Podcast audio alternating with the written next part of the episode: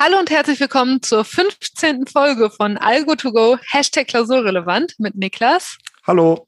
Und mir, Laura. Hallo. Wir wollen euch heute was über den Simplex-Algorithmus erzählen und ja, dachten uns, wir fangen einfach mal wieder damit an, wo man das vielleicht im, im Alltag oder erweiterten Alltag äh, gebrauchen könnte. Und dazu hat Niklas uns heute eine schöne Geschichte mitgebracht. Ja, ich äh, benutze den Simplex-Algorithmus, beziehungsweise Simplex plus noch so ein Branch-and-Bound-Algorithmus, der noch oben drauf liegt. Äh, da kommen wir vielleicht auch nochmal später genauer drauf zu. Aber ich benutze den Simplex-Algorithmus eben, um äh, lineare Programme bzw. Integer-Programme zu lösen für meine Fantasy-Football-Liga. Also ich Fan Fan Fantasy-Football, äh, was ist denn das Spielen der Orks gegen Elfen oder? Nein. Natürlich äh, äh, spielen wir da mit echten Spielern aus der NFL, aber die stell da stellen sich so virtuelle Teams quasi. Also in meiner Liga sind 16 Teams und die stellen sich alle aus Spielern der NFL so eigene Teams zusammen und basierend auf der Performance an einem NFL-Spieltag kriegt man halt eben die Punkte für sein Team. Und äh, man spielt halt immer gegen ein anderes Team aus der Liga. Und diesen Spielplan zu erstellen, das mache ich eben mit so einer Modellierung erstmal des ja, Spielplans, Spielplanproblem könnte man das jetzt einfach nennen. Äh, also Spielplan heißt quasi, welches Team an welchem Tag gegeneinander, gegen also welche Teams besser gesagt. Ne? Genau, ne? welche Teams an welchem Spieltag gegeneinander spielen. Mhm. Äh, genau, das kann man einfach so modellieren als ein lineares Programm, genau genommen als ein Integer-Programm. Da kommen wir heute im Laufe der Folge vielleicht auch nochmal ganz kurz auf den Unterschied da nochmal zu sprechen. Genau, und das kann man einfach in so einen Simplex-Solver, also oder einen, einen LP-Solver oder IP-Solver reinschmeißen, dann löst es einem die ganze Programme. Und das ist halt so ein recht mächtiges Tool, weil man damit eben ganz, ganz viele Probleme modellieren und dann auch entsprechend lösen kann mit LPs. Ja, das stimmt. Ich glaube, von allem, worüber wir so gesprochen haben, ist das auf jeden Fall eines der praxisrelevantesten Themen heute. Ja, um das ganz richtig zu verstehen, würde ich sagen, fangen wir einfach mal direkt damit an, was überhaupt ein lineares Programm oder auch ein LP ist und dann auch ein Integer-Programm oder ein integrales Programm oder ganzzahliges Programm, also ein IP. Genau. Ja, und zwar so ein LP können wir uns so vorstellen, dass das eigentlich durch mehrere Ungleichungen beschrieben ist. Also man sagt jetzt, man hat so mehrere Variablen und dann beschreibt man mit Ungleichungen, wie die zusammenhängen. Und diese Ungleichungen, die können wir uns auch immer im Raum vorstellen und dann bilden die sowas wie so ein, ein Polytop oder ein unbeschränktes Polytop, also ein Polyeder. Ähm, das ist jetzt sehr kryptisch, aber stellen wir uns mal kurz den dreidimensionalen Raum vor und wir haben drei Variablen, x1, x2 und x3. Dann können wir uns ja eigentlich alle ganz gut so einen Würfel vorstellen, den wir mit einer Ecke in den Nullpunkt stellen und dann gehen die ganzen Ecken so in die, in den positiven Quadranten, sage ich jetzt mal. Und diesen Würfel, den könnten wir uns jetzt einfach über ein lineares Programm beschreiben. Und zwar, indem wir sagen, x1 ist kleiner gleich 1, x2 ist kleiner gleich 1 und x3 ist kleiner gleich 1. Das ist dann, entspricht erstmal jeweils einer Ebene und zwar halt immer der Ebene, der, die genau bei, bei 1 ist.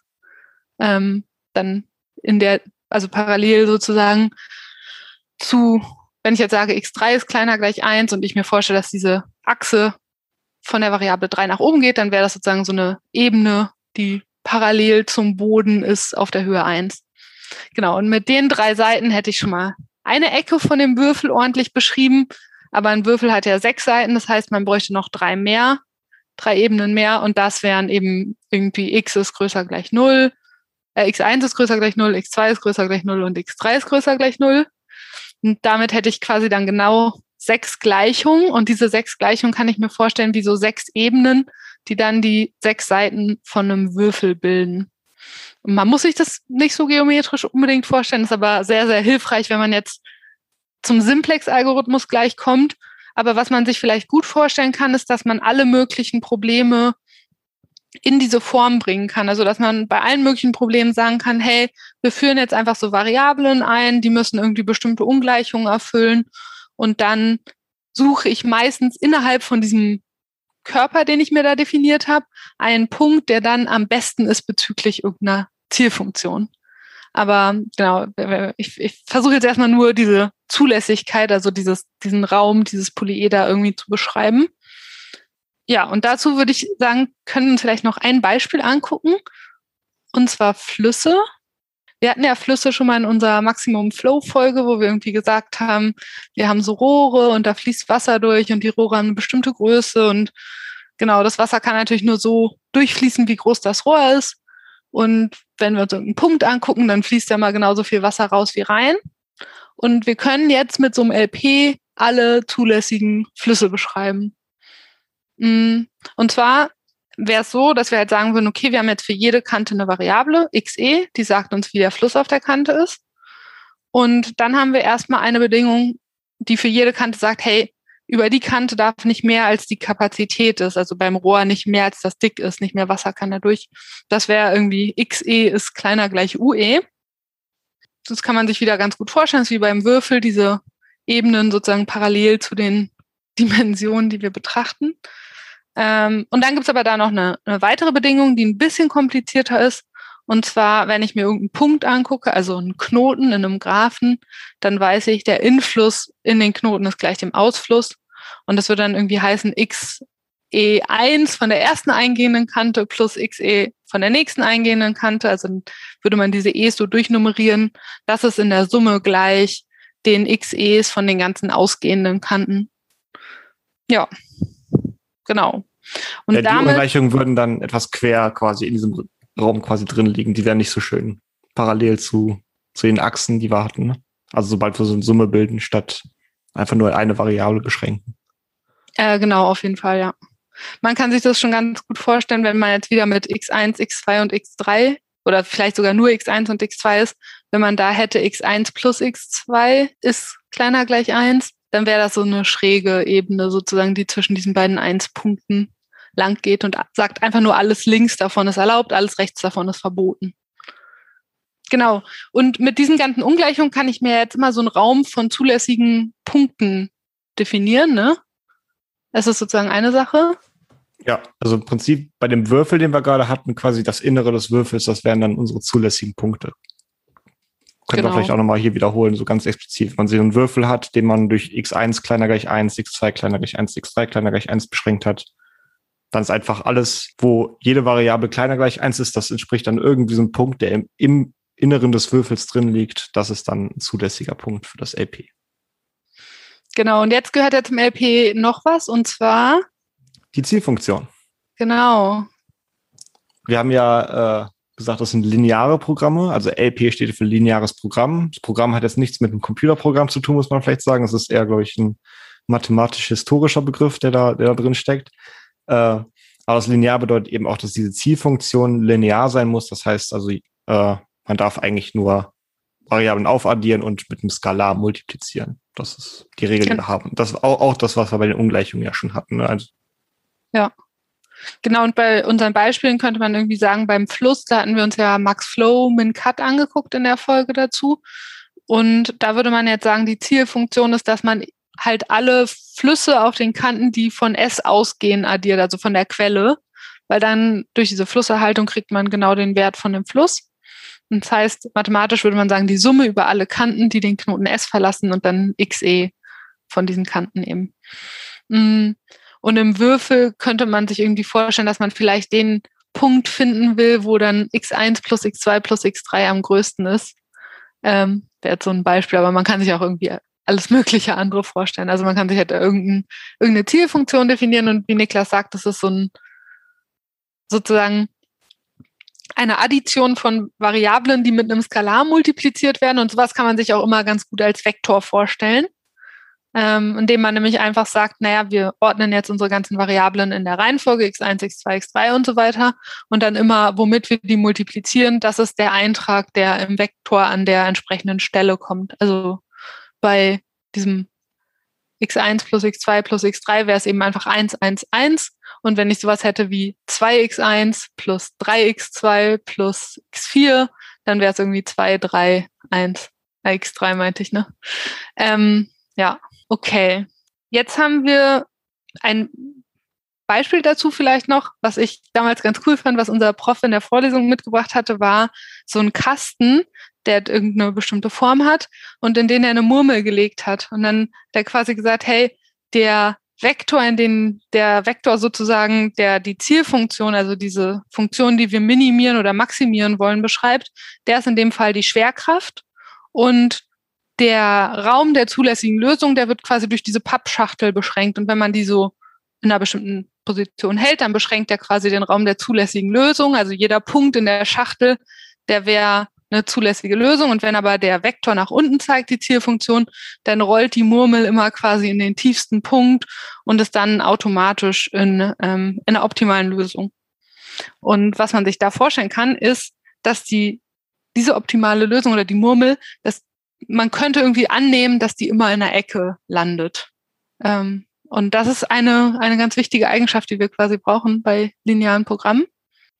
Ja, es ist, es ist auch äh, quasi das äh, der Fundamentalsatz der linearen Programmierung oder linearen Optimierung, dass wenn wir so, uns so ein Polyeder definieren oder Polytop, wie auch immer, dass quasi eine lineare Zielfunktion immer äh, so optimiert wird, dass, dass der optimale Punkt in der Ecke ist. Also gehen vielleicht das ganze Theorem einmal, äh, einmal genauer noch durch. Also es kann ja auch zum Beispiel sein, dass man Ungleichungen hat, so Constraints, die sich widersprechen, dann ist entsprechend dieser äh, der Raum der zulässigen Punkte, der ist dann leer.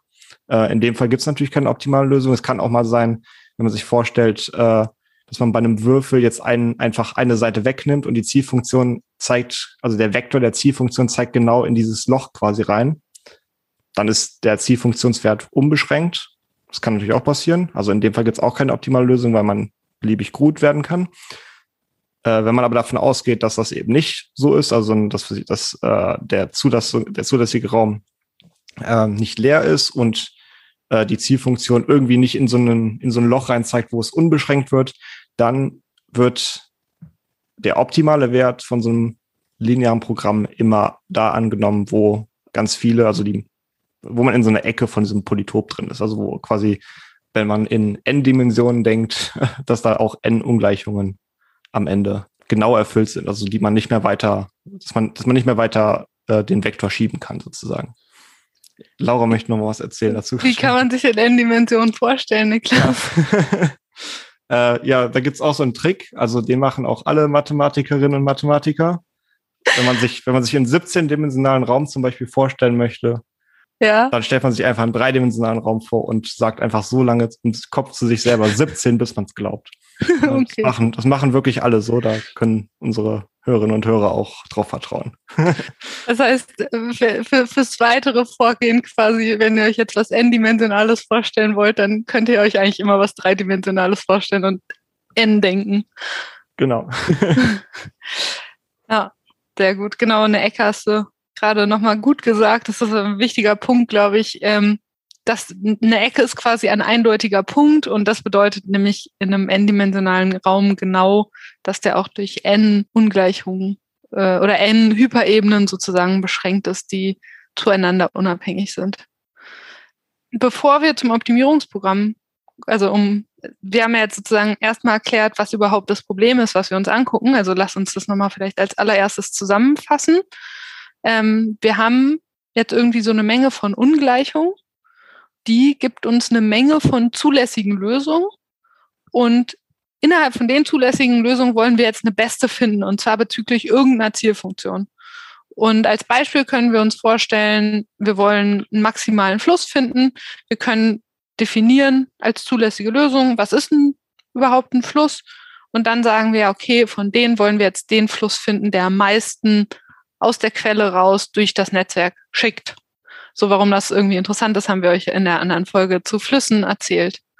Ich denke, ähm, ich denke hier kann man, also sollte man auch nochmal betonen, also wir haben das ja sehr, sehr allgemein gehalten mit irgendwelchen Ungleichungen und irgendwelchen Zielfunktionen, die man haben kann. Also diese LPs und entsprechend lineare Optimierung kann man wirklich für alle möglichen Probleme auch benutzen. Also alle, die irgendwie sich als lineares Programm formulieren lassen.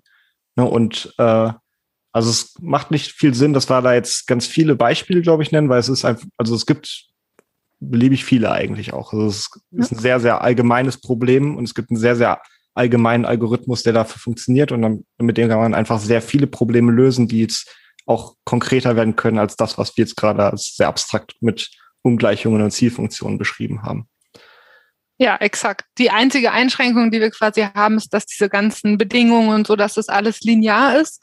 Und ähm, vielleicht, das war, glaube ich, nochmal vielleicht ein wichtiger Punkt, so warum ist das wichtig?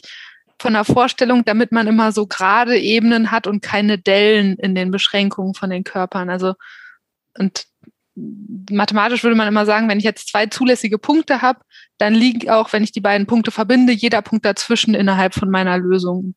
Das heißt, das Ganze ist konvex und das liegt eben genau an diesen linearen ähm, Bedingungen. Also genau. Und, und da hast du aber absolut recht. Damit kann man tausend Sachen modellieren und vielleicht sollten wir uns nicht zu sehr auf die Flüsse konzentrieren. Ja, dann würde ich sagen, kommen wir jetzt zum Optimierungsproblem. Also wie gesagt, bisher haben wir nur ein, ein Tool beschrieben, um überhaupt ein Problem zu modellieren. Aber äh, wir wollen ja jetzt die beste Lösung finden. Also sagen wir einfach mal, wir haben eine Menge von zulässigen Punkten, wir haben so ein Polyeder und ähm, wir wollen jetzt in eine bestimmte Richtung maximieren. Das heißt, wir haben, wir haben diese Form, wir haben irgendwie so einen Vektor, der uns sagt, in welche Richtung wir maximieren.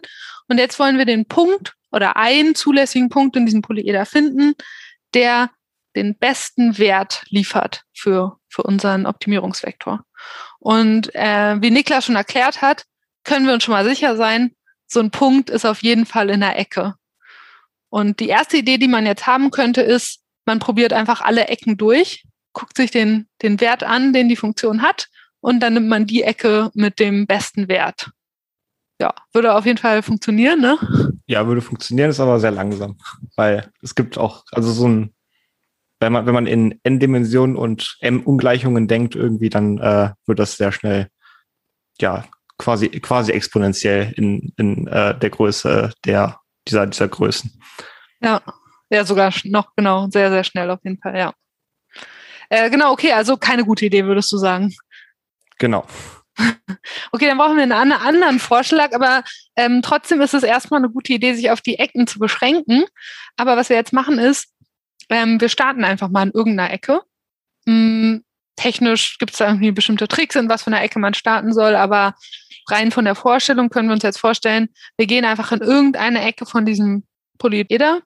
Und jetzt haben wir ja verschiedene Seitenkanten. Also wenn man sich jetzt nochmal so einen Würfel vorstellt, dann hat man von der Ecke ausgehend ja drei Kanten die in verschiedene Richtungen zeigen.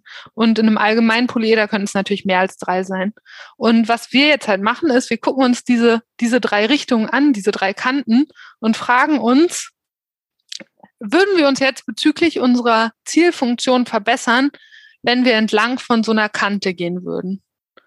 Und wenn die Antwort darauf ja ist, ja, okay, dann nehmen wir die Kante egal welche, einfach eine lang, der wir uns verbessern jetzt erstmal von der Vorstellung, gehen da lang und zwar so lange, wie wir können, weil wenn wir uns am Anfang verbessern, dann heißt es, je länger wir da, da lang laufen, desto länger werden wir auch besser, also desto mehr werden wir auch besser, weil das ist sozusagen wieder diese Linearitätseigenschaft. Und wir laufen jetzt so lange auf dieser Geraden, bis es irgendwann nicht mehr weitergeht. Und wenn es nicht mehr weitergeht, dann, dann geht es nicht mehr weiter, weil da eine neue Ebene ist, die uns sozusagen stoppt. Und wir haben ja gesagt, Niklas hat es ja beschrieben, in der Ecke sind sozusagen so N-Ebenen aktiv. Wenn ich jetzt aus der Ecke rausgehe, dann wird ja eine Ebene nicht mehr aktiv. Das heißt, ich habe dann nur noch n minus eins, die mir diese Kante beschreiben. Und wenn ich jetzt aber eine neue treffe, dann habe ich wieder n. Das heißt, ich bin dann wieder in so einer Ecke. Und das passt natürlich auch mit der Vorstellung vom Würfel zusammen. Man startet in so einer Ecke, findet irgendeine Kante, in, in deren Richtung das besser wird, läuft so lange, bis man wieder in der Ecke ist und dann ist man in der gleichen Situation wie vorher. Also man kann dann wieder gucken, in welche Richtung würde ich mich jetzt noch verbessern? Okay, da lang laufe ich.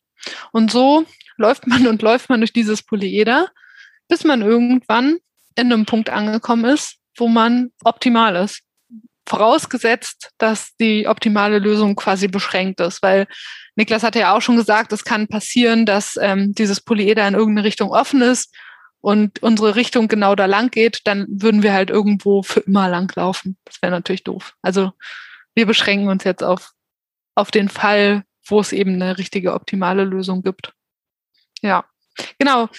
Das ist jetzt sozusagen so eine ganz grobe Beschreibung von dem Algorithmus. Unser Prof in Berlin damals hat, fand ich ganz cool erklärt, der ist immer so durch den Raum gelaufen, bis er gegen eine Wand ge gelaufen wäre und dann gesagt, okay, und jetzt muss ich hier nochmal nach einer neuen Richtung suchen, in die ich weiterlaufen kann.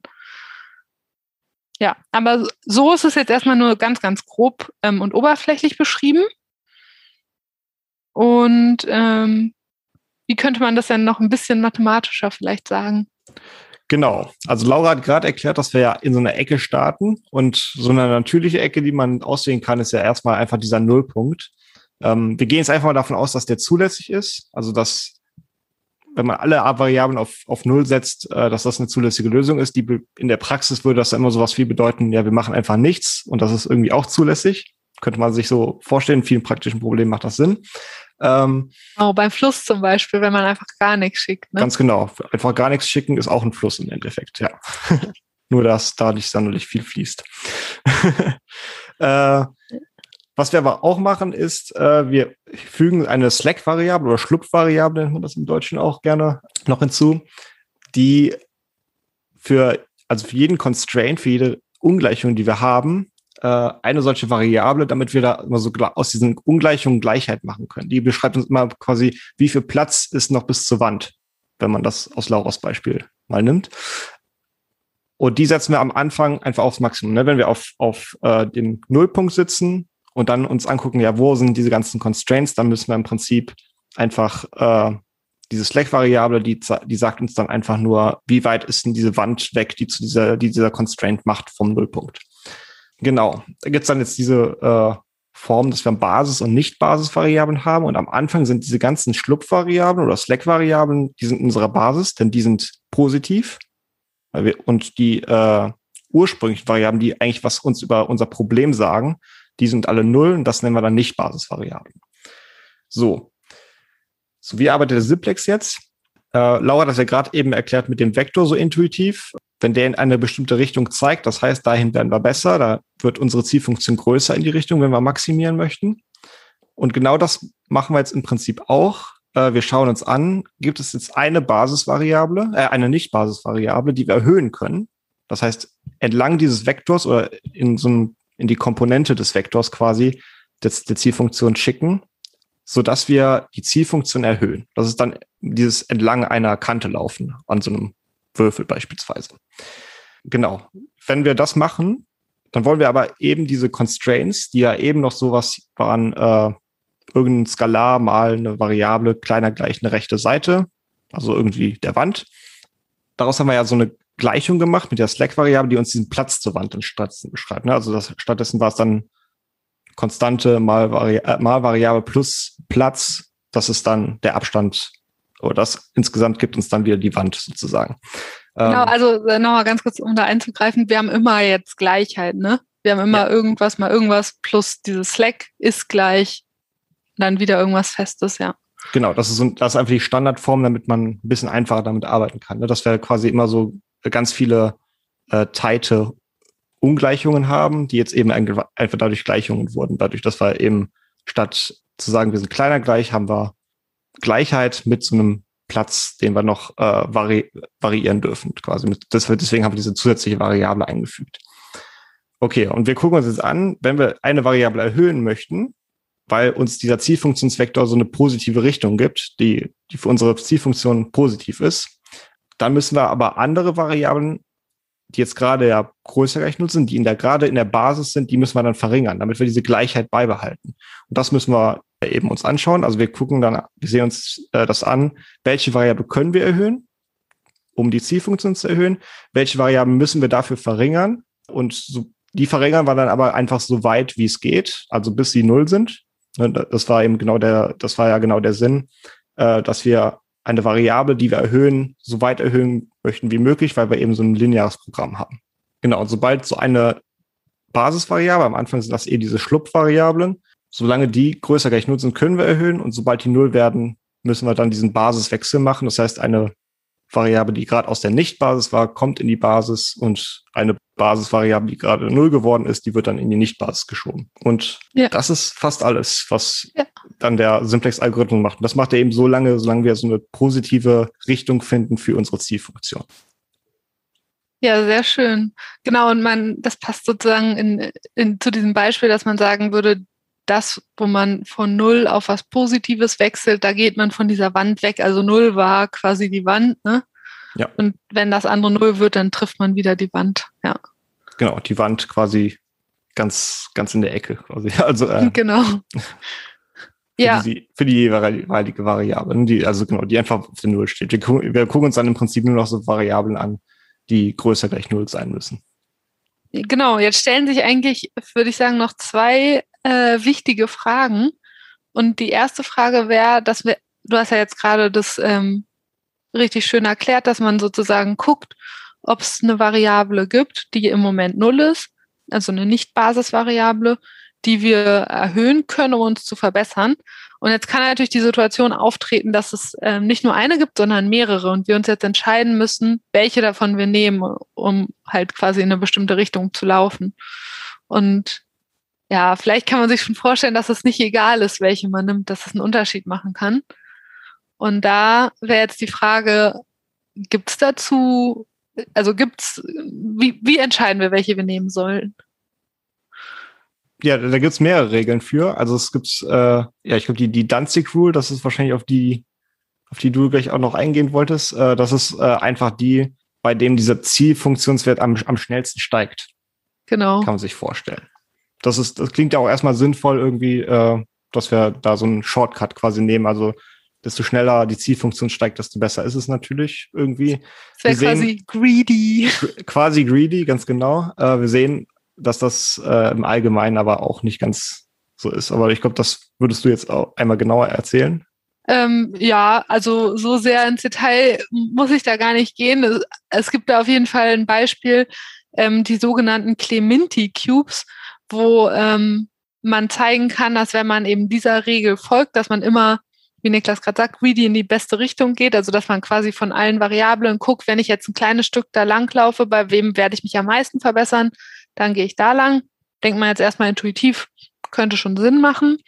Aber da gibt es ein Beispiel, was eben zeigt, dass man ähm, in einem Würfel alle Ecken abläuft, bevor man in der besten Ecke landet. Und das sind eben diese Clementi Cubes, die sind quasi dann nicht ganz, ganz gleiche Würfel, weil in einem ganz normalen Würfel, wie wir den kennen, da würde das eben nicht passieren. Da könnte man irgendwie wahrscheinlich maximal drei Kanten langlaufen oder so. Aber wenn man den so ein bisschen in alle Richtungen schiebt, dann kann es sozusagen passieren, dass man wirklich jede Ecke ablaufen muss. Und ähm, so ein Würfel im RN hat eben zwei hoch n Ecken und das sind einfach zu viele. Ja, das haben wir ja auch gerade schon gesagt. Alle Ecken zu besuchen, das war eigentlich kein guter Algorithmus. Und der, wenn der Simplex-Algorithmus mit dieser Regel das jetzt irgendwie doch macht, dann hat er natürlich nichts gebracht. Aber die sind natürlich auch sehr konstruiert, diese Clementi Cubes. Genau. Ja, aber das eigentlich Spannende an der ganzen Sache ist ja, dass es sozusagen keine Regel gibt, für die wir sagen können, dass es immer schnell funktioniert. Also, also zumindest kennen wir keine, ja.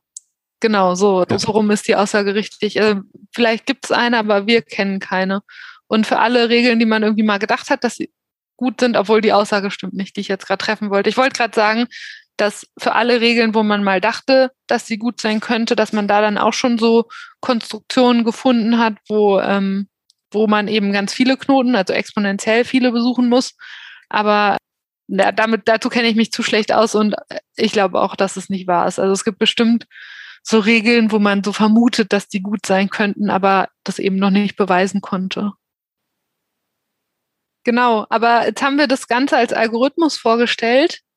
Das heißt, das läuft aber gar nicht in, in polynomieller Zeit, sondern also nicht in sozusagen schneller Zeit, wie wir das nennen würden. Ja, also zumindest wissen wir beim Simplex-Algorithmus nicht, ob das wirklich polynomiell ist. In der Praxis ist es ja meistens ganz gut, aber eben, wir haben es gerade mit dieser Danzig-Rule, also der schnellsten Verbesserung sozusagen, ähm, da gibt es diese Clementi-Cubes, mit denen es eben nicht polynomiell ist. Es gibt andere, äh, bei denen die Clementi-Clubs dann quasi wieder ausgetrickst werden, aber da gibt es dann andere Instanzen. Wir wissen eben nicht, ob dieser Simplex-Algorithmus, ob es da irgendwie so eine Auswahlregel für die nächste Richtung gibt, dass das polynomiell ist. Bisher hat man da zumindest keinen Beweis gefunden oder keine Regel gefunden, bei der das funktioniert. Allgemein können wir vielleicht jetzt auch noch ergänzend aber sagen, dass diese LPs sich in Polynomialzeit doch schon lösen lassen. Also es gibt da andere Algorithmen, die sind dann aber in der Praxis einfach deutlich schlechter als der Simplex-Algorithmus. Ja, das finde ich total interessant. Ne? Es gibt eine, äh, genau die Ellipsoid-Methode oder die innere Punkte-Methode, mit denen man das Problem polynomiell lösen kann. Aber obwohl man beim Simplex nicht beweisen oder noch nicht beweisen kann, dass das schnell geht, ist es trotzdem praktisch einfach der beste oder schnellste Algorithmus und irgendwie auch der einfachste so ein bisschen. Ja. Ja, sollen wir zum Abschluss nochmal versuchen, was wir heute erzählt haben, kurz in unserem Schema zusammenzufassen? Ja, probieren wir mal. Also es ist ja sehr allgemein gehalten, aber müsste, müsste ja trotzdem, müsste trotzdem ganz gut gehen. Ähm, also was ist der Input? Input war eben ein lineares Programm, das bedeutet eine Zielfunktion auf n Variablen, also diese Dimension ist wohl auch angegeben und äh, die Ungleichungen und eventuell kann man auch schon sagen, okay, es muss in Standardform sein, also eben, dass wir mit diese Schlupfvariable noch da noch dazu haben und dann Gleichheitsconstraints noch haben. Was ist der Output? Output wäre eine zulässige Lösung, also eine Variablenbelegung auf unseren Variablen, sodass äh, der Zielfunktionswert maximiert wird oder minimiert, je nachdem.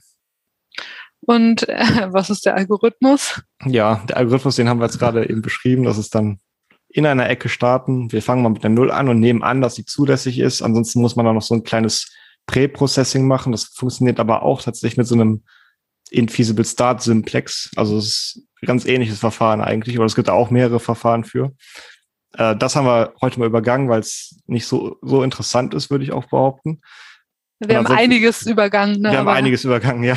aber, aber was wir dann machen, wenn wir in so einer zulässigen Ecke sind, dass wir dann einfach immer in eine Verbesserungsrichtung äh, laufen. Das heißt, eine Variable erhöhen, äh, entsprechende andere Variablen verringern, damit wir diese Gleichheit auf unseren Constraints immer beibehalten und äh, machen das so lange, bis wir keine Verbesserungsrichtung mehr finden. Ja, sehr schön.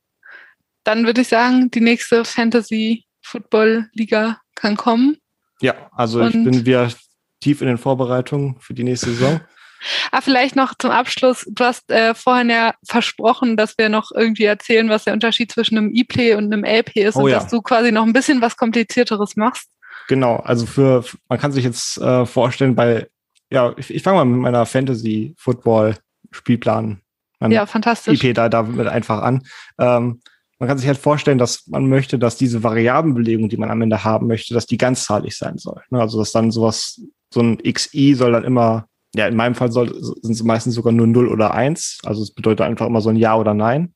Entscheidung, was man haben kann. Da kann man sich vorstellen, so eine Variable steht dafür, ob an Spieltag D Team I gegen Team J spielt.